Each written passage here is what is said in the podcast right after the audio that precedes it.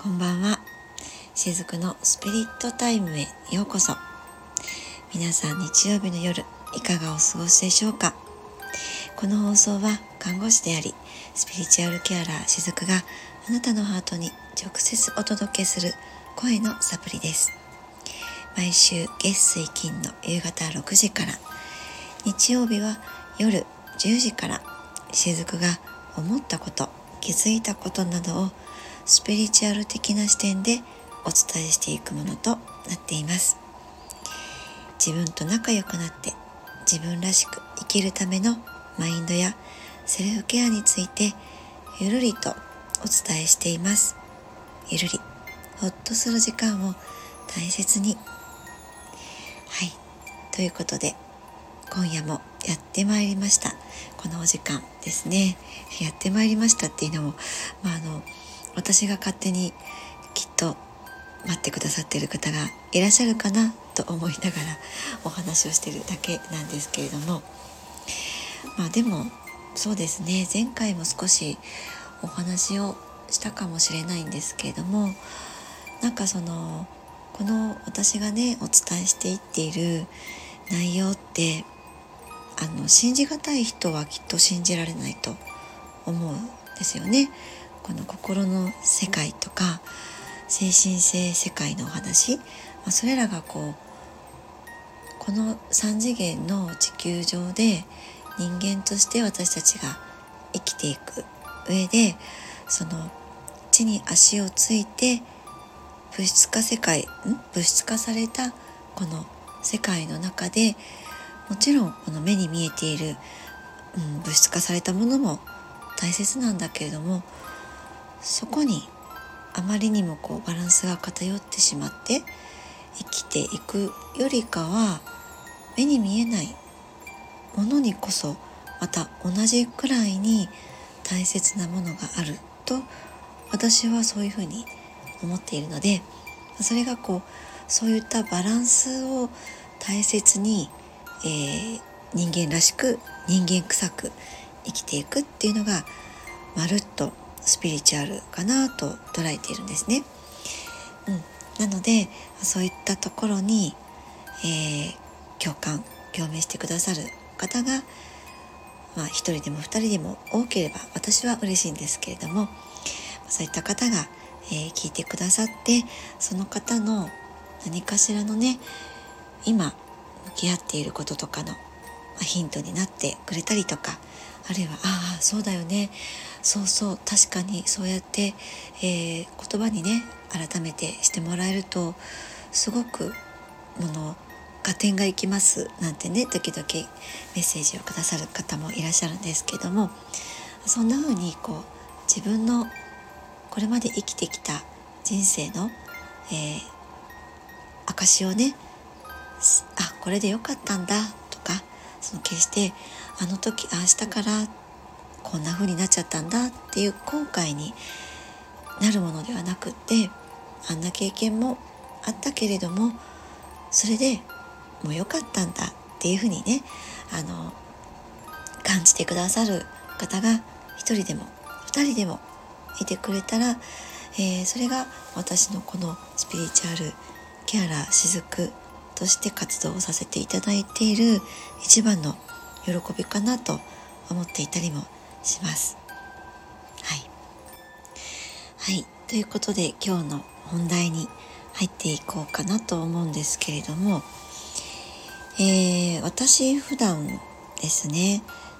あの、あまりこう光と闇とか、そこら辺のことをこう深く掘り下げてお話ししたことがこれまでなかったかなと思うんですね。まあ、例えばその二極化ということをテーマにしてお伝えする時にそれに陰と陽とかね男と女とかうん闇と光とか、まあ、その辺りで少しこの闇というワードをね出すことはあるんですけれどもこの闇について深くお話ししたことがそういえばないなとこの間思ったんですね。でこのスピリチュアル界ってどうしても例えばこう光の存在でありましょうとか愛の存在でありましょうとかねあとそうですね光を光でその闇の勢力を、うんまあ、いわばこうやっつけましょうみたいなね倒してしまいましょうとかそういったふうに言われることもあったりするんですね。えー、私は言いませんよ。あのこの 私の放送をね聞いてくださっている方はきっとまあ雫がそういうことを言うとは思っていらっしゃらない方がほぼほぼかなと思うんですけれどもその闇も光も両方ともあるのがこの地球上のね物質化された3次元の世界なので闇があるから光の ことも認識できますしあ反対に光があるからこそ、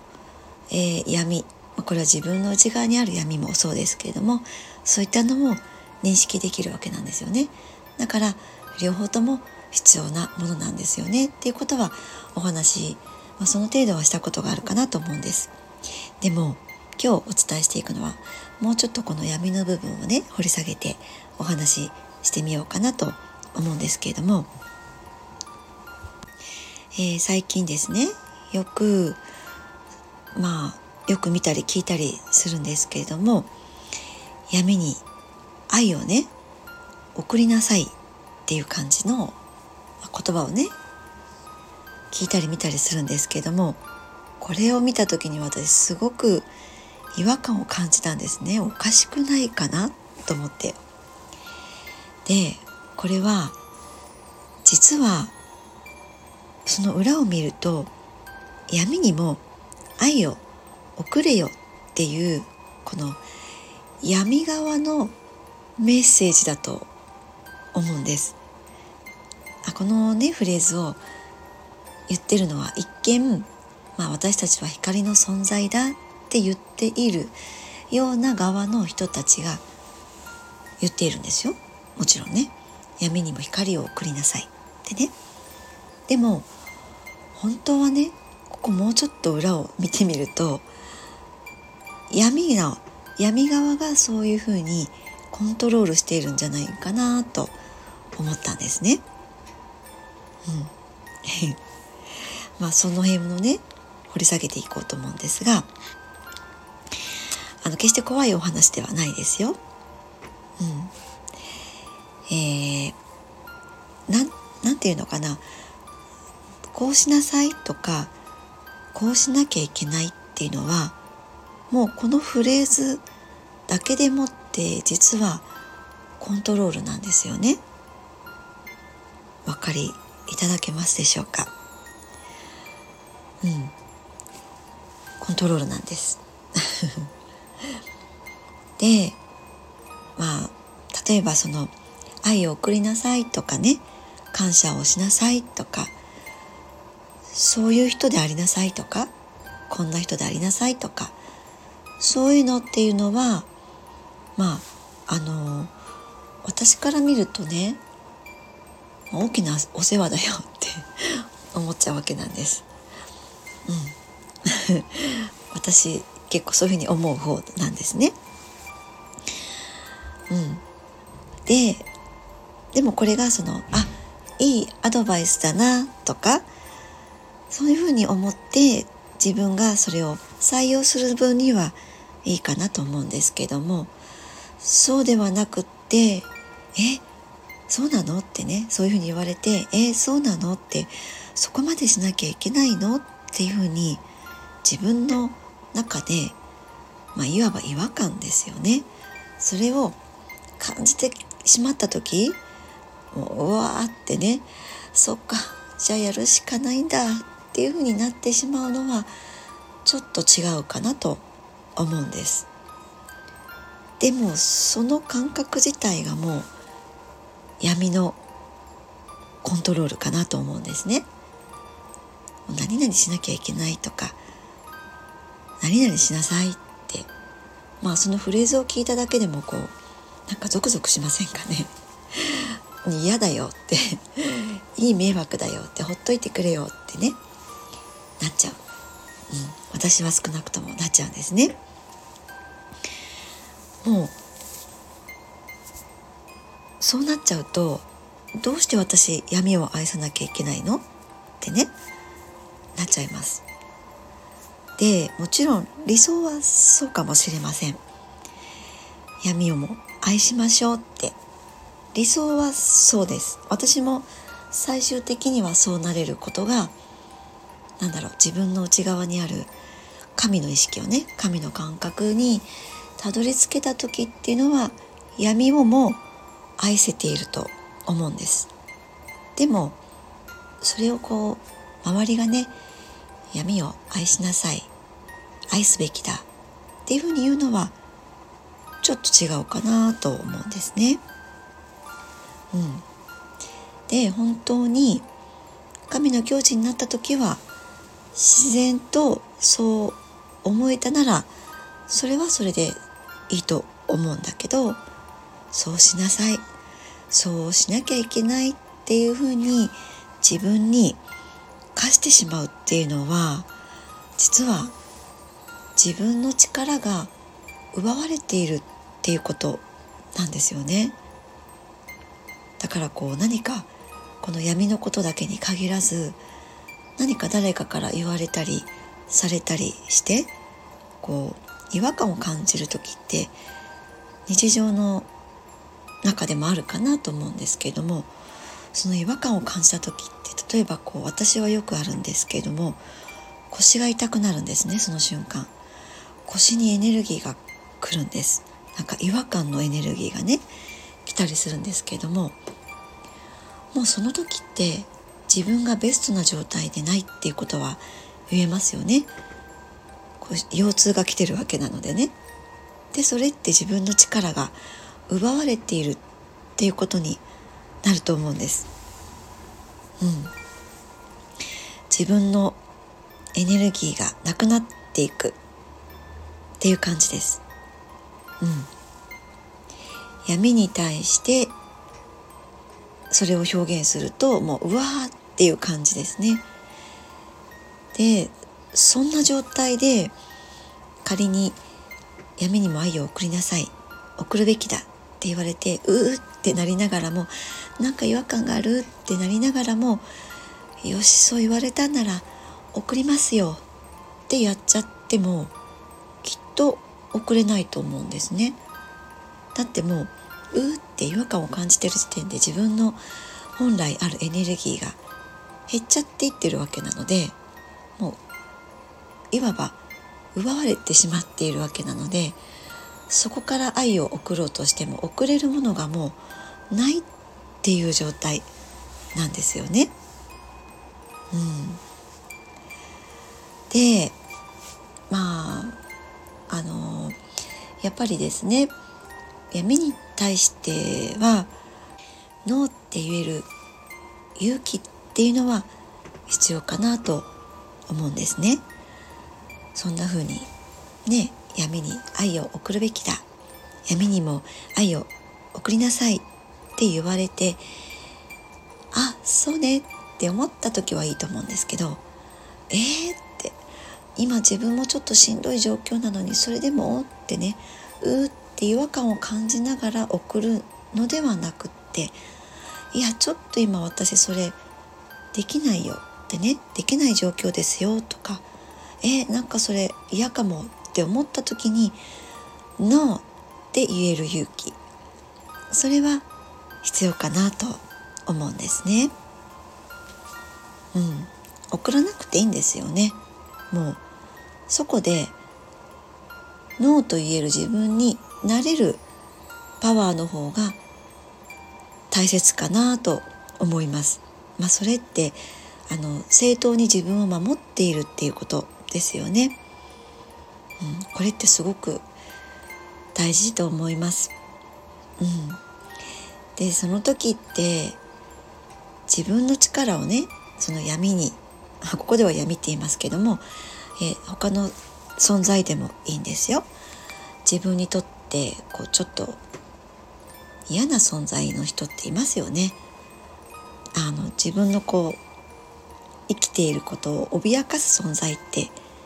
少なからず1人や2人いると思います。でその人をね例えばそのそういうふうに自分にとっても脅かすような存在の人であってもその人をね愛しましょうとか受け入れましょうって言われてもできないわけなんですよね。あのできるようになっていく段階はあります。それはありますよ。でもまだまだできない段階ってあるんですよね。それは自分のエネルギーがまだ満ちていない時ってそれはやっぱりできないと思うんです。うん。からこう自分の力を明け渡してしまったりあとはこう従属する感じですね。うん。そういったのって、まあ、そういった姿勢っていうのは自分からやってしまうとうーんいくらでもねどんどん自分のエネルギーってそれこそね持っていかれてしまいますだってもうこちら側が明け渡して持って行ってくださいって言っているようなものなのでもうそういったこう見えない結びつきがエネルギーの世界で成り立ってしまってるんですね。でこれって目に見えないのでそこになかなか気づけなかったりするんですけれどもあのまあ、この経験も私はしています。とある方とまあその当時お付き合いしていた人なんですけれどもね。もう私カスカスでしたその時。自分でもわかるぐらい。でもまあ自分にねそういったエネルギーがないにもかかわらず、まあ、相手の頭の方でね相手に愛を送るべきだとか、まあ、送るべき存在の私なんだとか、まあ、そういうふうに自分を、えー、そういった存在に持っていくことで、まあ、何かこう自分のね生きているっていうのを感じたかったんでしょうねその当時はね。まあ、でも今となってはねそういったやり方は誰にも優しくなかったなっていうのが分かったりします。相手のためにもならなかったですしもちろんもう自分自身にとって何ていう残酷なことをしていたんだろうって今なら思うんですけれどもね。あでも、まあ、そういったことが起こってしまうんですね。うん、だからその闇によってフラフラになってしまっているのにそれでも愛とか感謝とかって言ってしまっていたらもうね本当にね骨の髄まであの吸われてしまいます。もう下手したら来世まで持ち越してしまいかねますからね。本当に危険です。まあ私もそのことにちょっと、えー、気づいたのでその当時お付き合いしていたそのそういった方とは縁を切ることができたわけなんですけども本当にこういったことってあったりするんですね。うん、でうんどこまでもそういう時ってねどこまでいい人にねいい子にねなろうってそういうふうに私していたんだろうなと思うんですね。いい子になっておこういい人であろうってそういうふうに思っていたからこそカスカスになるまで 与え続けていたと思うんです。うん、でもそういったものってまあちょっとこう間違えたスピリチュアルだったんですよね。あの当時から、まあ、もっともっと昔からこのスピリチュアル目に見えない世界のことって私本当に興味があって大好き大好きっていうのもちょっとおかしいかな興味があったのでいろんなスピリチュアルのことを目にして耳にして試してってやっていたんですね。で中にはやっぱりこう間違えたスピリチュアルっていうのもあるんです。それが今日のお題の「闇にも愛を送りなさい」とかね、まあ、そういった本当は闇側からのコントロールに、えー、乗っかってしまう、まあ、そうですねいわばスピリチュアル難民っていう風な存在だったんですね私も。だからこそそういうふうにこうカスカスになっても 相手に与え続けていたわけなんですけどもどこまでもねいい子になってもいい人になってもそれをしたらね幸せになるときっと信じてたんですね私はね。でもそうではないんですよねやっぱり。本当にねそうなのかって自分のもうお腹に効くんです。お腹ってうーん難しいですね。自分の奥底です。そこに効くんです。もう本当にそうやって自分のエネルギーもまだまだこう内側から満ち溢れてさえいないのに自分も幸せでないのにいい子でいようとかいい人でいようってそれって本当に自分は幸せなのって聞いていくんですね。うん、ただ必ず自分の内側は知っています。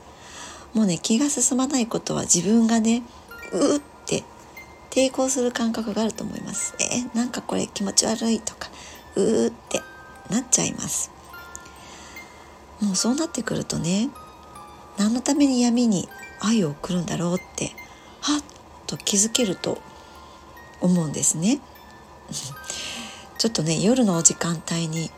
こんな闇のお話ってあどうかなとも思うんですけれどもまあ決してね重たいお話ではないので、まあ、よければちょっと聞いていただけると嬉しいですがだから私はこの闇のことについてこう脅かすわけではなくってですねある程度こういったものを知っていく時って心の準備もいるかなとは思ったりします。だからこれからもねこういったうん感覚でもお話をね時々していこうかなとも思っていたりするんですけれどももうこのお話って結局はね、えー、自分のことをこういじめてしまうような意識があったりすると本当にねいい子でいようとかいい人でいようとかそうすることで、まあ、そうすることでしか私は愛されないんだとかねこの世に存在できないんだみたいなところにこの闇ってやってくるんですね。でもそれってしんどいじゃないですかやっぱり。でもねそこに何だろうそういったところをこうスルーして闇に光を与えましょう与えなさいか与えなさい闇にも光を与えるべきだだけ言ってしまうとそれこそね自分いじめがもっともっと強くなっていくと思うんですねだから今日はこういったお話もさせていただいているわけなんですね。でまあ自分にね自信がなかったりするとこう人に依存してしまったりとかね人が持ってきたメッセージを鵜呑みにしてしまったりもするかなと思うんですね。そうすると結局誰の人生を生きているのかっていうところになるのかなと思うんです。うん、でもそれはちょっとねそれは本当に自分が求めているのかっていうのもちょっとねなってくるかなと思うんですよね。だからもう本当にじゃあどうしたらいいのかっていうとう自分に素直になるっていうことですよねシンプルに言うとね。えー、これはあの一般の一般の私たちの生活の中でもそうだと思うんですけれどもまず相手をね許そうとかそこからしないことは必要かなと思うんです。でよくその相手のこともね許しましょうっていう、まあ、これは、えー、聞かれた方も聞いたことのある方もいらっしゃるかなと思います。で私もそのことについては何だろう反対意見というかそれはわかるんですね。相手のことも許しましょうっていうのはそうなんです。でもそれはねやっぱりこう段階があって自分のことをねまだこう許せていないうちに相手のことを先に許すっていうのはこれはできないんですね。順番が違うっていう感じです。でじゃあ自分のことを許すって何なの？ってなると思うんですけども素直になるっていうことなんですね。先ほどのね。そうです。でえ素直になるってじゃあどういうことなの？って それって結局は自分の感覚を大事に今自分がその周りがねどうであっても今自分がどうしたいのかっていうのを優先していくことなんですよね。そんな風にねどんどんどんどん掘り下げていくんですよね。そしたら自分にたくさん嘘をついていったなっていうのにね気づけたりします頭の部分ではねそれが嘘だって思っていないんですよでもその頭の部分ではこれは嘘じゃないんだって捉えているっていうのは世間的に見た正しさがねそこに隠れていたりするんですね。でもよく考えてみるとねこの世間って何なんでしょうね よくね世間体とか世間様とか言ったりしますけれどもその世間様って一体どなた様なのって 思ったりもします。なんかねそこもまた掘り下げていくと結局この世間様っていうのも自分が自分のね頭の中が作り出した架空の存在なんだっていうところにもたどり着けたりするんですね。なんかこう自分を監視している自分にとって一番厳しかったり辛かったりするそういった目です。そういった目が世間様なんじゃないかなと私は思っていたりするんですけどもそういったこう意識があるとなかなか自分が今何をしたいのかとかどんなことを選択したいのかってねそこをまあ自分の中でなかったことにしてしまったりするんですね。だからこうそんな風にあ自分の言うことをね許すってあ自分のその素直な感覚を自分が採用してあげるっていうことも含まれるんですよ。結局それってありのままっていうことなんですよね。からありのままのそういった自分っていうのを自分が認めてあげて受け入れてあげてでそれを実行していってあげてもいいんだっていうふうにやっていけるそれが自分を許すっていうことだと私はそういうふうに捉えているんですね。でまあもちろん全部が全部ね今自分がこうしたいからこうするんだってやれない場面ももちろんたくさんあります。あのたくさんの人間が生きているのがこの世界なので自分ばっかりね本能ばっかりで生きていくっていうのはそれはもう社会の社会が成り立たないからできないんだけれどもでもそれでもそういった機会を自分にちょっとでも多く与えてあげたりとか今はできないけれどもあ私は今こういうふうに相手に感じているんだなとかこういうふうに私は本当はやりたいんだなっていうところもそこもこうジャッジせずにねなんか相手に対してこんな風に感じた自分は良くないんじゃないかとかこれって相手のことを許せてないんじゃないかってそっちに意識を持っていくのではなくって、まあ、それってその相手をね許そう許そうっていう思考が、まあ、そういうふうなものを作り出していると思うんですけどもそうではなくってあ私は今相手にこういう感情を抱いたんだなってもうそれだけなんですよね。そこにいい悪いってつけなくていいと思うんです。こういった感情はね良くないからそれって愛性を許せないからっていう風になりがちなんだけれどももうそうするとね本末転倒になっちゃうのでそれこそ自分のエネルギーを相手に明け渡している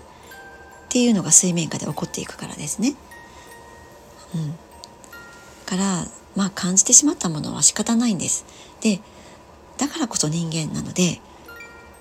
あの人間がね人間でこの地球上で生きている時に神にはなれないんですよね当たり前のことですけどでも神の感覚っていうのは誰もが持ち合わせて生まれてきていますその感覚をちょっとでも思い出したり思い出せた時はそれを大切にしていったりしていく先にこの許しっていうのがあるんですね。で結果的に闇にも光を、えー、与えられるんだっていうところに行くわけなんですけれども、えー、ちょっと話が 混戦してきましたかねあちこち飛んでますかね。うん、だからね、まあ、どんな感情もいいんですよ。抱いてね。でそれをしっかり自分が感じきることで自分を許すっていうことにあのおのずとつながっていきます。もうどんな感情も感じきるしかないんです。でそれは自分ができる自分への一番の優しさなんですね。この感情を感じきるっていうのは何よりも自分のことを理解してあげてるっていう状態なので何よりも自分に対して優しいエネルギーがそこで起こっています。だからね例えばこう相手がいて相手に対して今自分は怒りを感じているってね気づいたらその怒っちゃいけないんだってね。それは愛じゃないんだとかね。そんな風に捉えてしまってそれはもう間違ったスピリチュアルだと思うんですけれどもそうではなくてあ私はこうやって怒りを抱えながら生きているんだ。だから人間として生きていられるんだってそういうふうに持っていってあげるんですね。まあ、そうやってこう自分とか周りの存在との調和をとっていくっていうのがスピリチュアルなのかなと思うんですもしもねここで相手をね許しなさいってねそのまあスピリチュアルヒーラーみたいな人に言われたとして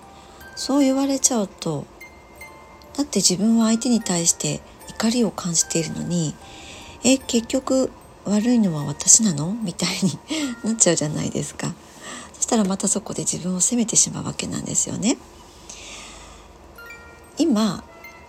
相手に怒りを感じてるのであればもうそれでいいんです。あそうなんだ。って。そんな今の自分を知っていくだけでいいんですよね。でそうやってただ漠然と自分の感情を感じているまあここではその怒りっていうものを自分がしっかりと認識してあげるだけで何て言うのかな。もうそれだけで自分のことも許せてるし相手のことも許せてるっていうことになっているんです。だってねこの時に怒りを感じている自分がダメだってなっちゃうとその怒りを感じさせた相手もダメだっていう図式が自分の中でねあの頭の部分でそう捉えていなくっても無意識の領域でそういうふうな図式が出来上がっちゃうんですね。そうするとより相手のことに相手のことも許せなくなっちゃうんですどんどんどんどん。だからだから大事なのは感情なんですよね。自分の感情をただただ自分が認識していいんだよってそれでいいじゃんって受け入れるんです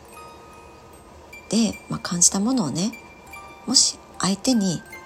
ぶつけてしまってもそれはまたね相手の課題なんですねぶつけられたものを相手がまた受け入れるか？また跳ね返すか？ね？そこは相手の課題なのでそこをねこちら側がすごくねああぶつけてしまったら相手を傷つけちゃうかなとか考えなくていいんですよね。もうこの時点であの他人軸になっているっていうことにもなるかなと思うんですね。あのもちろんね相手のことを傷つけるために自分の感情をぶつけるっていうのはもちろんそれはねちょっとなんだろうな人間が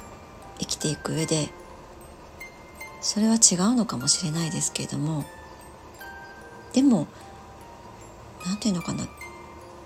傷つくことが悪いとも思わないんですよね。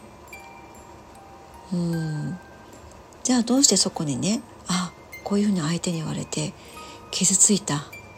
て思うのかっていうのはまたそこに傷つく何かその人にとって小さなトゲみたいなものがあると思うんですだからね例えばこう同じことを同じセリフを誰かに言っても傷つく人と傷つかない人といるんですよね。でそれはもともとその中その人の中にあったその小さなトゲがあるかないかの違いなんです。だから自分の思いを相手に伝えた時にそれをどう処理していくかっていうのは相手の課題です。っていうのはそういったところから、えー、言っていることなんですけれども。まあなのでね相手を許すとかっていうのはもう自分がそういった境地に慣れた時でいいんですよね。段階があります。誰にも段階があるからですね。うん。えー、まずは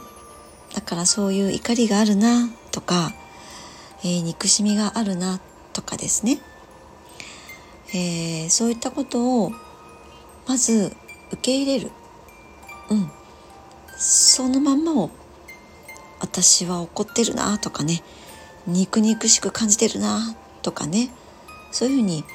受け入れることがまずは大事かなと思っています。で、えー、一般的にその自分の生活の中でえー、すごくうんと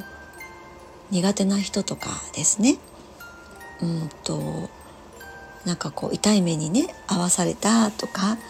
うん、いじめられたとかねパワハラとかねあるかなと思います。で、えー、そういうのっていうのは自分がそういった周波数だったからそういったのを引き寄せたんだよって言われると自分が悪いからそうなっちゃったんだっていう風になってしまってだからこそ相手を許してしまいましょうあ許しましょうっていうことになってしまいがちなんですけどもそうじゃないんですね。引き寄せの法則って私もたまにね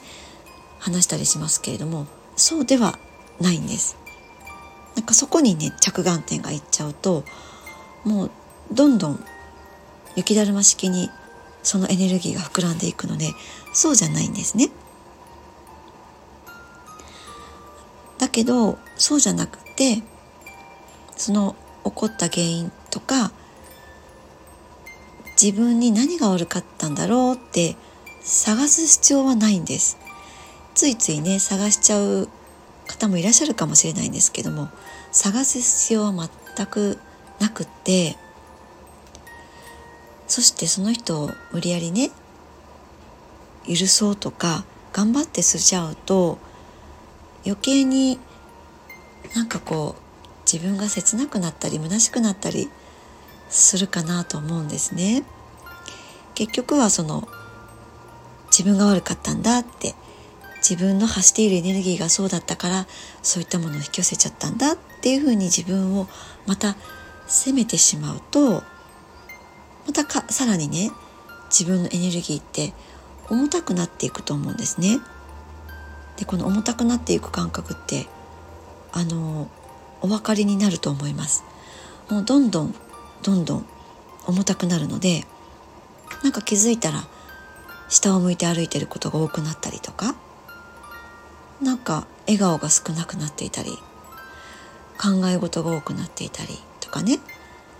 まあ、それが本当にエネルギーがどんどん重たくなっている状態って言えるんですけれどもそういう苦手な人とか嫌いな人とかこうパワハラなね人とかもうそういう人からは離れるっていう選択だけでいいと思うんですね。もう物理的に離れるんです。あのまあこういった時ってね自分に原因があるからとかそういうふうにねどんどん自分のことをこう責めちゃう方が多いんですね。うん、でも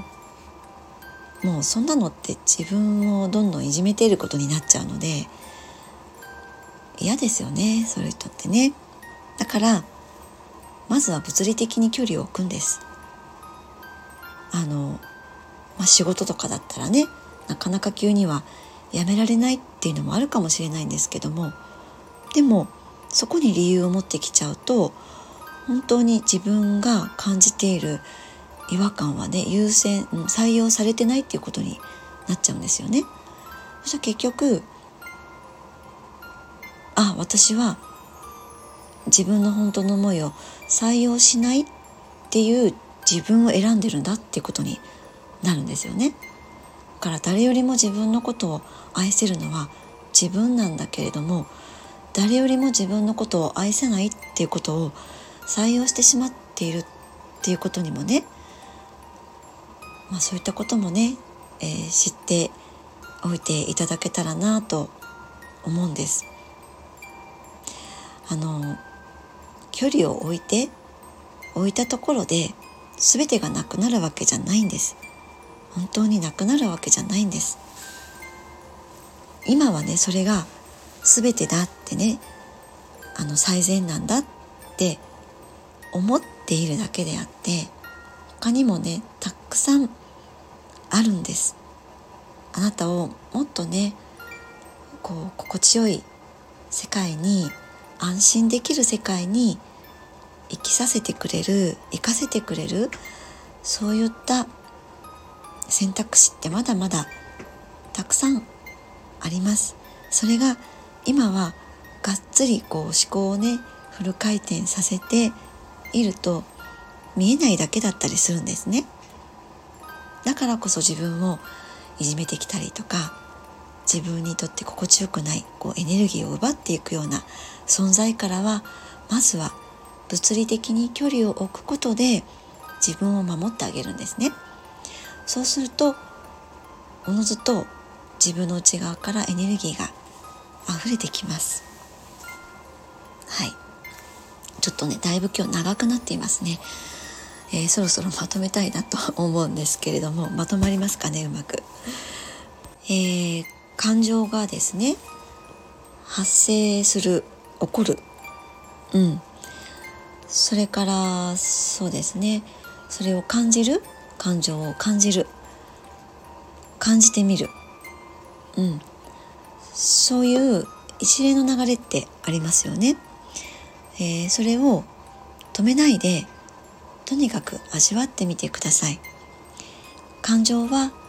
味わいきると自然と消えていきます。え、こんなのあっちゃダメとかねそういうふうに抑えてしまうと下からねこうその感情のエネルギーが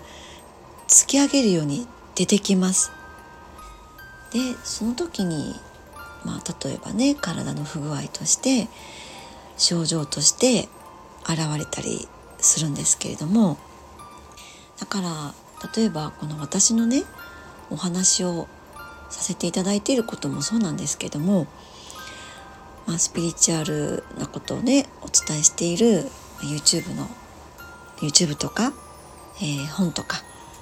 まあいろんな発信ツールがありますけれどもそういったものをこう鵜呑みにしなくてもよくって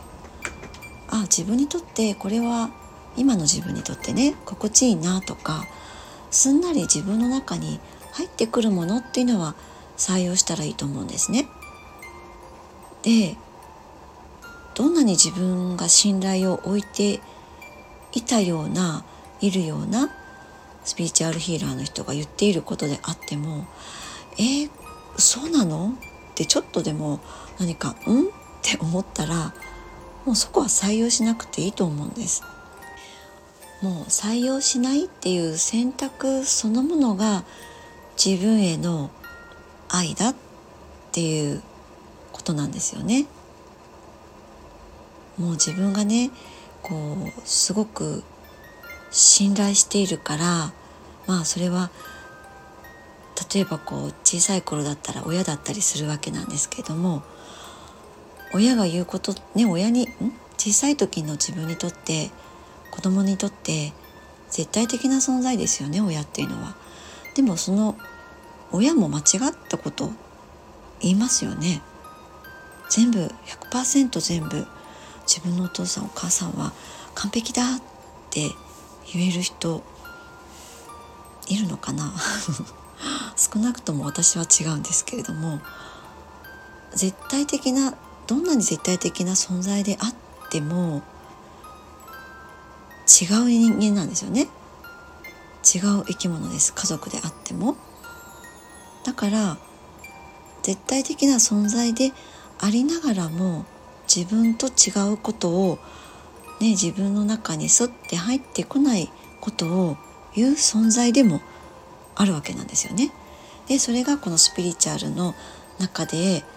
も同じことが言えると思うんです。どんなに信頼を置いているスピリチュアルマスターみたいな人が言っていることであっても「ん?」って思うところが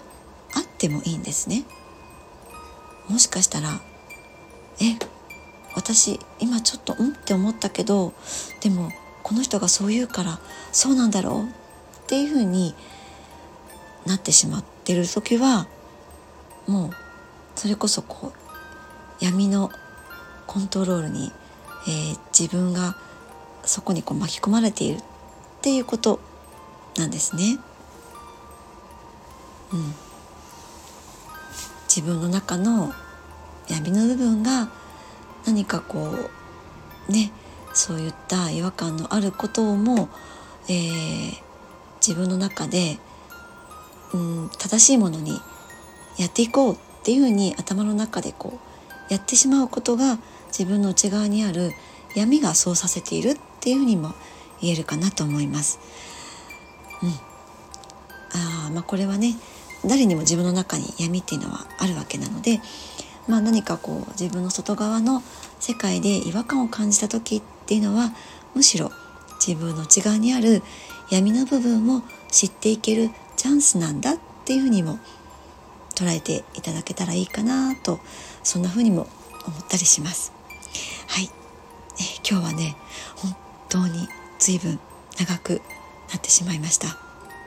それでも最後まで聞いてくださってありがとうございますほっ。とするひとときを大切に今日もお付き合いくださりありがとうございました。しずくでした。